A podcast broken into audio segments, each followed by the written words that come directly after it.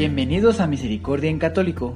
La finalidad de este podcast es compartirte la insondable misericordia de nuestro Señor Jesucristo, apoyándonos de literatura de santos como la biografía y diario de Santa Faustina, testimonios, temas para poner en práctica día a día para el crecimiento a la devoción de la Divina Misericordia. Comenzamos.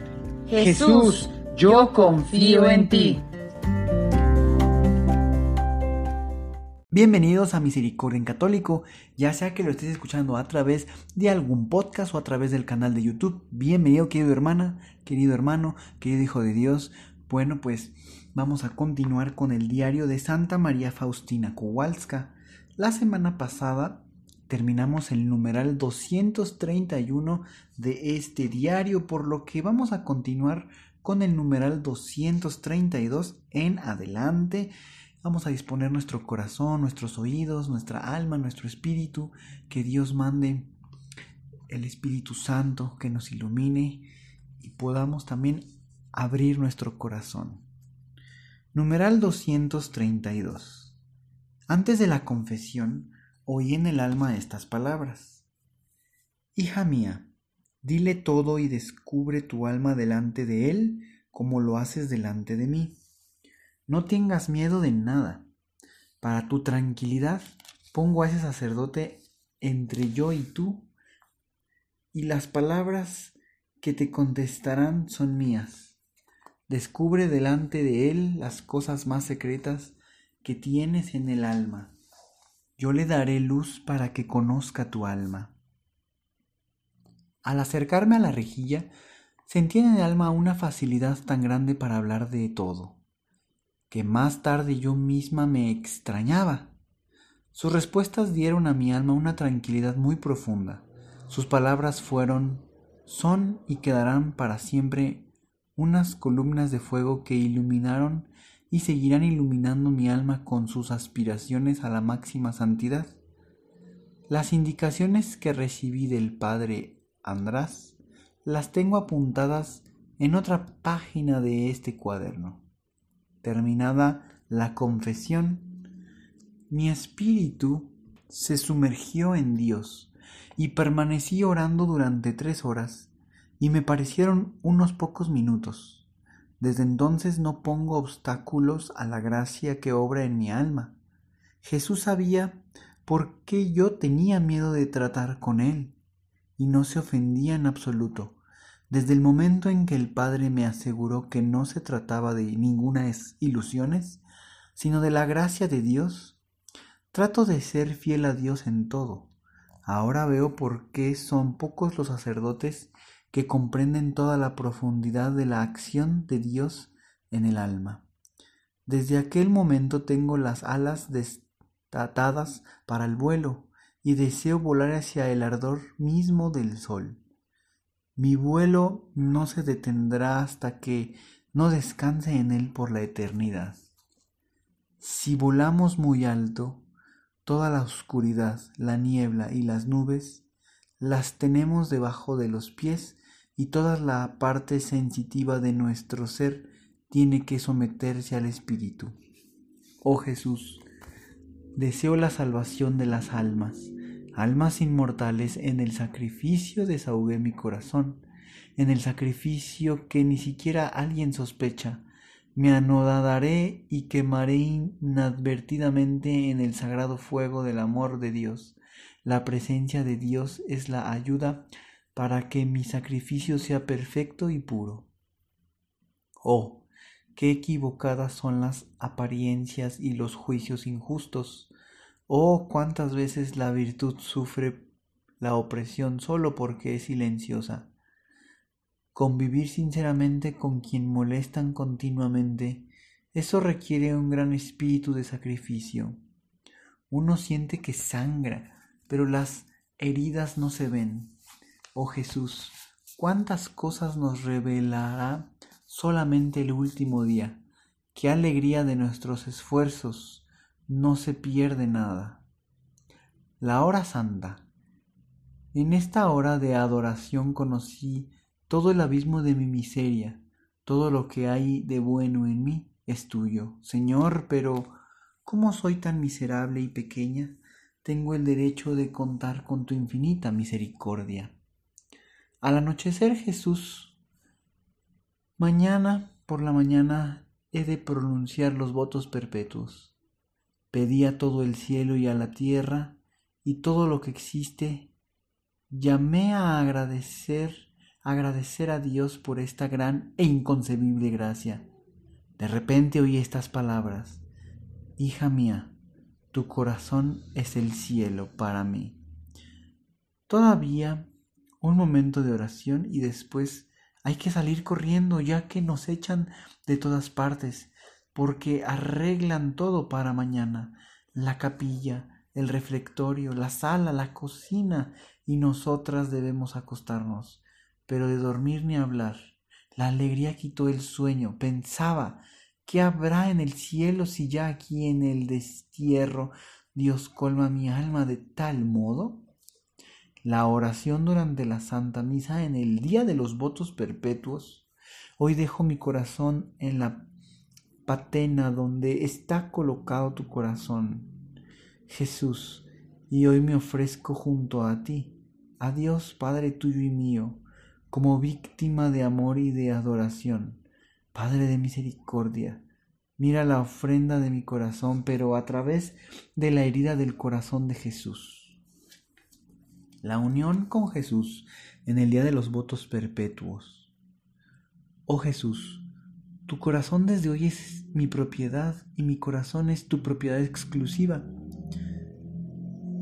El simple recuerdo de tu nombre, Jesús, es una delicia para mi corazón. De verdad no podría vivir ni un instante sin ti, oh Jesús. Hoy mi alma está anegada en ti como en su único tesoro. Mi amor no conoce impedimentos en dar pruebas a su dilecto. Las palabras del Señor Jesús durante los votos perpetuos. Esposa mía, nuestros corazones están unidos por la eternidad. Recuerda a quién te has consagrado.